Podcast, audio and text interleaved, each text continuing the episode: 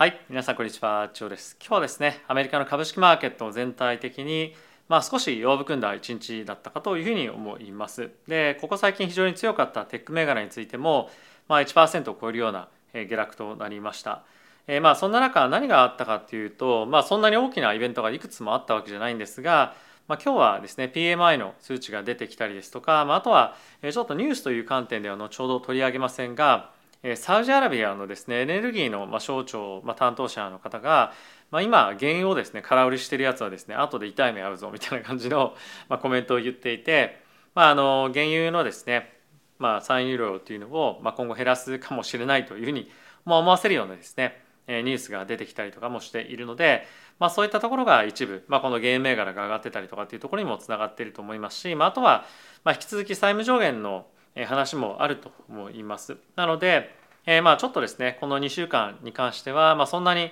ま好調な状況が続くような感じでは正直ないのかなというふうには思っています。まあ、ただし、まあ、今のマーケットの状況としては全体的にはやっぱり資金が株から抜けているっていうのは、まあ、ある一方で、まあ、集中的にテック銘柄にですねヘッジファンドが買いに行っているというところがマーケットを引き上げているような要因でもあるのでこれがですねそのまま続くかどうかっていうのはまあ、債務上限の話だったりとか、まあ、FOMC で利上げが起こらないというような、まあ、ある程度前提のもとなので、まあ、それが崩れた時に、まあ、どういうような反応をですねマーケットがするかどうかっていうのを、まあ、ちょっと注意を深く注意深く考えておいて、まあ、準備しておくべきなんじゃないかなというのは思っております。はい、で今日はですねその債務上限のあたりの話っていうところも、えー、皆さんと一緒に見ていきたいと思うんですけれども、まあ、あとは PMI の数値ですね、まあ、この辺りも一つ面白いトピックになるのかなと思いますのでえ今日は一緒にこの辺り見ていきたいかなというふうに思っております。まあ、あとは JP モルガンがですねこの市場環境下でどういったアセットクラスに対して資産をですね振り分けていくべきなのかみたいなレポートを出しているのでその概要というのを皆さんにご紹介をしていきたいなと思っております。はい、でえ今ですねこのチャンネルを見てくださっている方概要欄の方にリンクありますがえこのチャンネルは FXTT のスポンサーでお送りをしております。で、え今ですね、え講座解説していただくだけで、え取引の、えまあ、取引じゃなくてあの1万円分のですね、取引ボーナスもらえるキャンペーンやってますので、ぜひですね、活用いただければと思いますし、まあ、今日見てもやっぱり分かりますけれども、やっぱりゴールドだったりとか、えー、まあ原油とかのボラティティ非常に高い。で、かつ、為替もすごく動いてますよね、まあ、株式だけ取引してるっていう方もいらっしゃるかもしれませんけれども、まあ、一つの口座持ってるだけで株為替コモディティ、まあ、あとは仮想通貨っていうところも今年はやっぱり大きく注目されているのでそういったアセットクラスに対して全般に投資をできるこのプラットフォームは非常に便利なんじゃないかなと思うのでぜひですねまだ持ってない方は口座開設してみて、まあ、使ってみるだけ使っていただければというふうに思っております。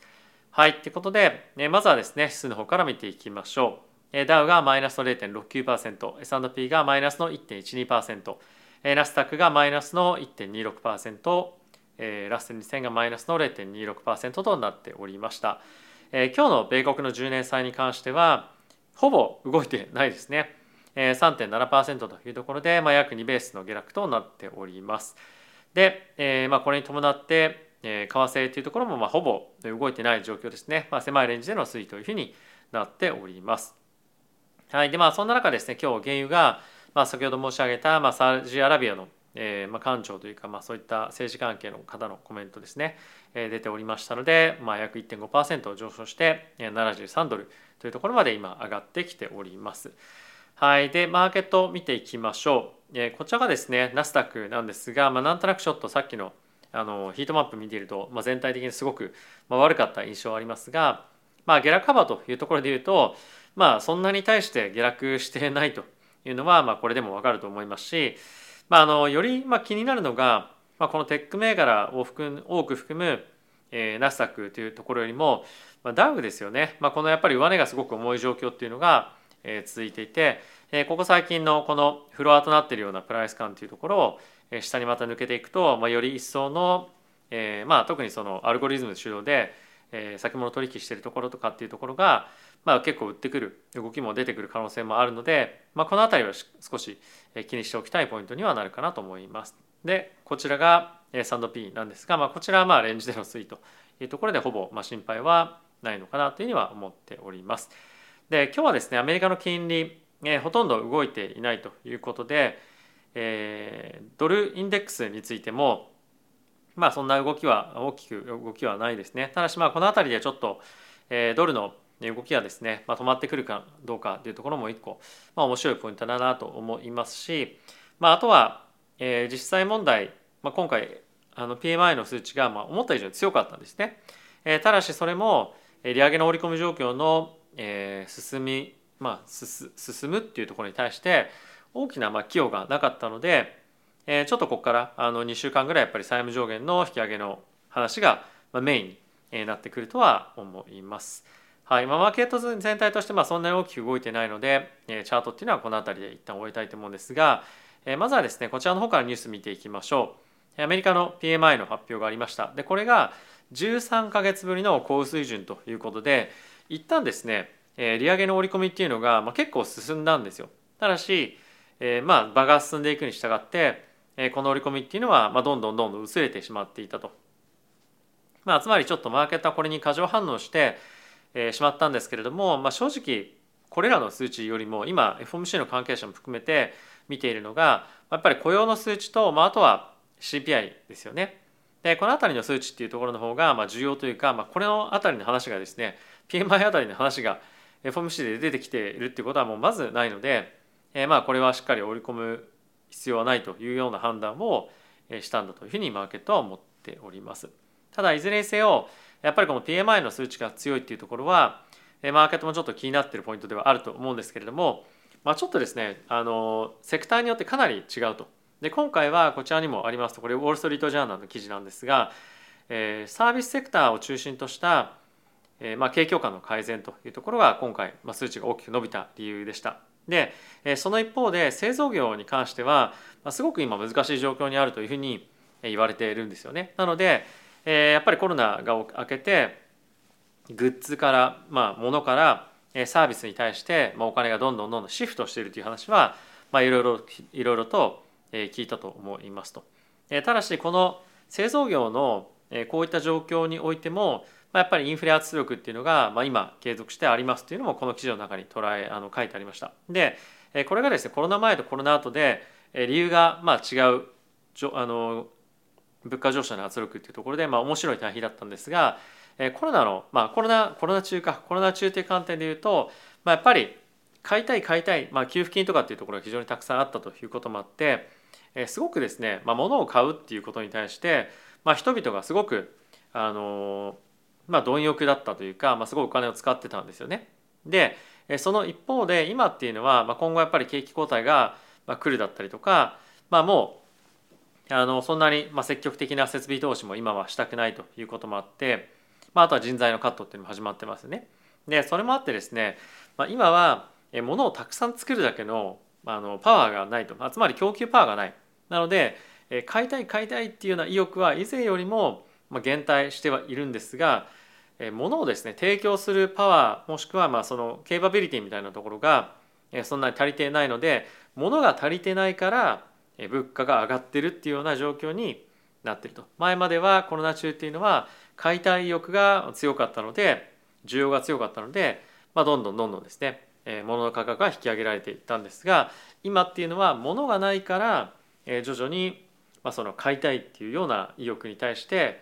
価格がです、ね、引き上げられているというような感じになってます。でやっぱ今の状況っていうところは、まあ、今後深刻になる可能性はやっぱりあって、まあ、今経済が不振にどんどんどんどん入っていこうとしている中で人々の,、まあ、あの購買意欲はそんなにない、まあ、景気が後退していきそうな感じの状況の中でやっぱりその作るっていうことに対して積極的な投資をしないのでもうそれによって物価が上がっていくっていうのはまあかなりあの、まあ、マーケット環境として当然良くないですよね。なのでまあこれが、まあ、より深刻なインフレじゃなくて、えっとえー、なんだ、まあ、スタグフレーションみたいなものに対してつながっていくんじゃないか、まあ、景気後退につながっていくんじゃないかっていうような懸念は、まあ、あのもう少しやっぱ判断には時間がかかりますが、えー、毛野さんあたりの懸念は高まってくるんじゃないかなと思います。で今日のこの PMI を受けてですねえ今のところ、まあ、27%の利上げ織り込みっていうところが次の FOMC では今織り込まれているんですがこれがですねあの場中には35%ぐらいの織り込みまで進んでいたんですよねなので一瞬ちょっとマーケットがまあ、焦るじゃないんですけど、まあ、そういった動きもまあ一時見られたっていうのは、まあ、面白い流れだったんじゃないかなというふうに思います。はいでまあ、それ以外のニュースですね見ていただきたいんですが、えー、引き続き債務上限の話になっていくんですけども、えー、共和党として、えー、1点ですね今日発言があって面白いなというふうに思ったのが、えー、イエレン財務長官の発言に対してのコメントだったんですけれどもイエレン財務長官ですね、えー、先日ちょっとコメントを出していた中で、まあ、ニュースレターじゃなくてニューレターですね読んだんですね。で、えー、以前と、えー、まあレターの内容のがちょっと若干変わっていたんですけどもそのどこが変わってたかっていうと、まあ、ここにもあります通りオミッティングまあこれはあの除くっていう意味なんですけども「アラインフロムはプレビュースレター」まあ、前回から、えーまあ、今回のレターでまあ違うところっていうのはまあどんなことがあったかっていうとエキストラオーダリーメジャー could buy the United States more time to avoid defaulting on its debt ということで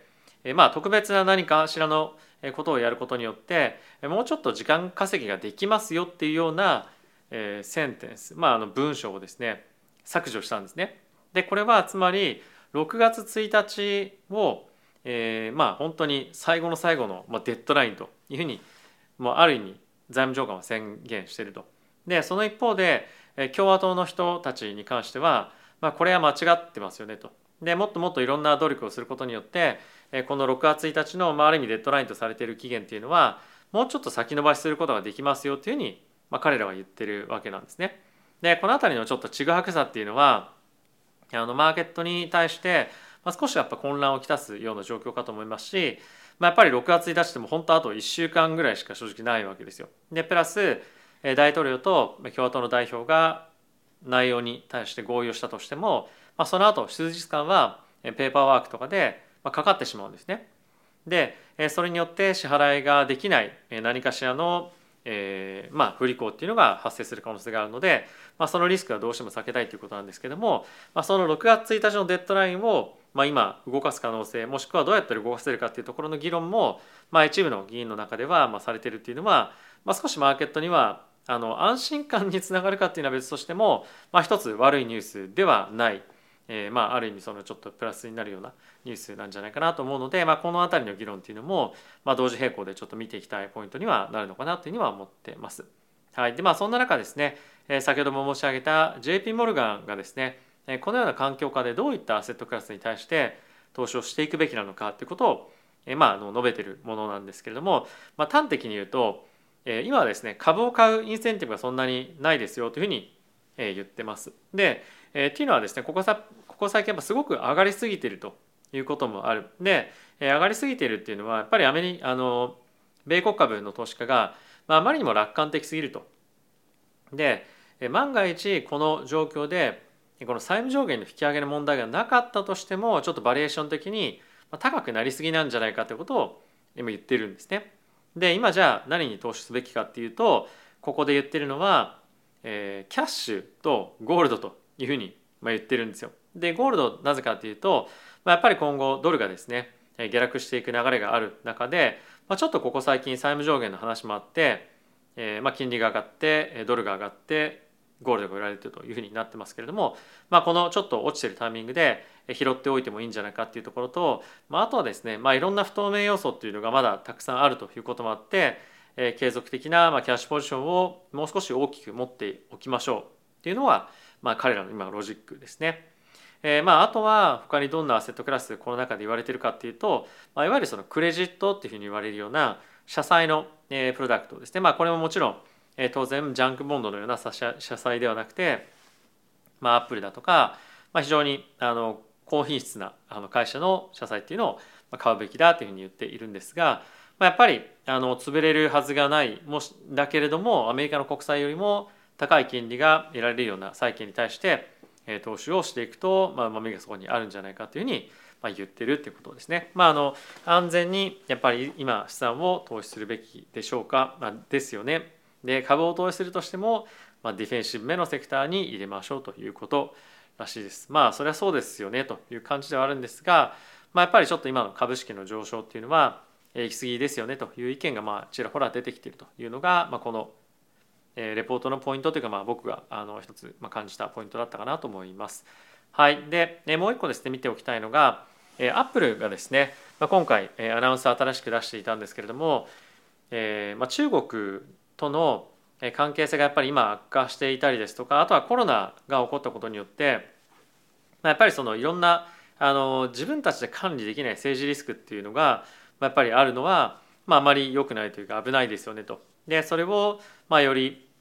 リスクが少ない運営どうすればいいかっていうと、まあ、アメリカ国内にまあそういった例えば半導体とかいろんな必要な、まあ、チップだったりとかっていうのを、まあ、供給してくれる会社をですね、まあ、ちゃんとしっかりと持っておくというのが、まあ、いいんじゃないかということで、まあ、今回はその半導体とかっていうところよりも 5G に関してえまあ一緒にですね、まあ、作り上げていく中で、まあ、インフラを提供してくれるような、まあ、そのインフラそれ作っていくような必要な材料とかっていうところを提供してくれる